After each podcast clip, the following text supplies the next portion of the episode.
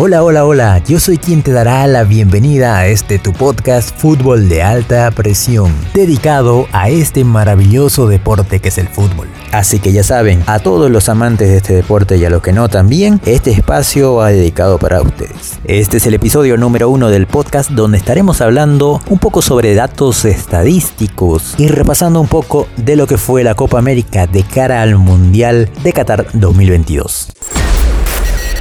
Comenzamos con algunos datos estadísticos que nos dejó esta competición. El equipo con más goles a favor fueron Argentina y Brasil con 12 goles. El equipo con menos goles en contra, tanto Argentina como Brasil recibieron solo 3 goles. El equipo con más remates, Argentina con 93 remates. El equipo con más pases realizados, Brasil con 4.648 pases realizados. El equipo con mayor porcentaje de posesión, Brasil con 57,7%. El equipo con mayor porcentaje de dribles, Colombia con 68,6%. A nivel individual, el arquero con más atajadas fue Pedro Gallese del Perú con 31 atajadas. El goleador fueron ambos, Leo Messi de Argentina con 4 goles y Luis Díaz de Colombia con 4 goles también. El asistidor del torneo fue Leo Messi con 5 asistencias. Porterías en cero, Emiliano Martínez de Argentina con 4 partidos. Jugadores con más remates realizados, Leo Messi con 25 remates.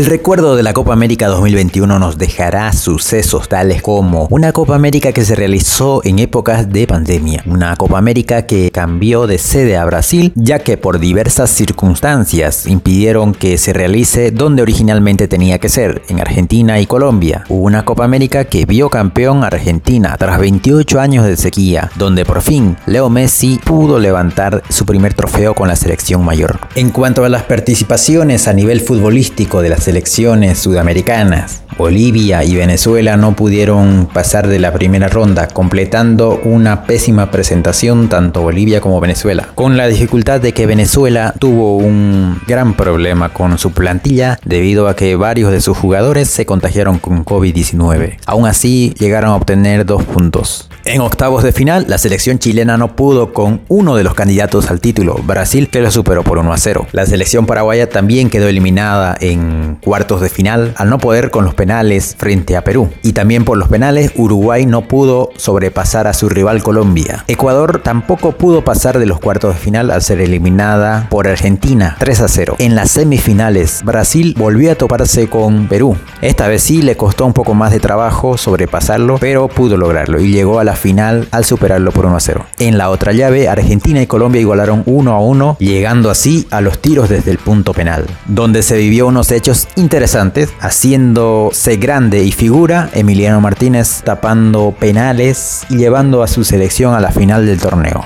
Había llegado el día, finalmente Argentina y Brasil. La final soñada se hacía realidad. Argentina venía con una carga importante, ya que tres de sus últimas finales había perdido, y Brasil, que venía como el candidato más grande, último campeón de la Copa América se vivió un partido muy disputado donde Argentina en el minuto 22, Ángel Di María pudo anotar poniendo en ventaja a la selección argentina. Pudo aguantar hasta el final ganando el partido por 1 a 0 y coronándose como campeón de la Copa América 2021 realizada en Brasil. La sequía había terminado tanto para la selección argentina como para Lionel Messi. Esta Copa América va de cara al Mundial de Qatar 2022 donde se pudo ver que Brasil es un equipo que aún perdiendo la Copa América es un serio candidato para el Mundial de Qatar 2022. Argentina por su parte rompió una racha negativa, lo que hace que encare esta etapa con mayor tranquilidad y con menos peso a sus espaldas, además de ya comenzar a consolidar su equipo. Colombia destacó y promete dar pelea en las eliminatorias. Perú, por su parte, de la mano del flaco Gareca, no se quedará atrás. Y las demás selecciones que también lucharán por tener un cupo para el Mundial de Qatar 2022. Mundial que claramente lo estamos esperando con muchas ansias.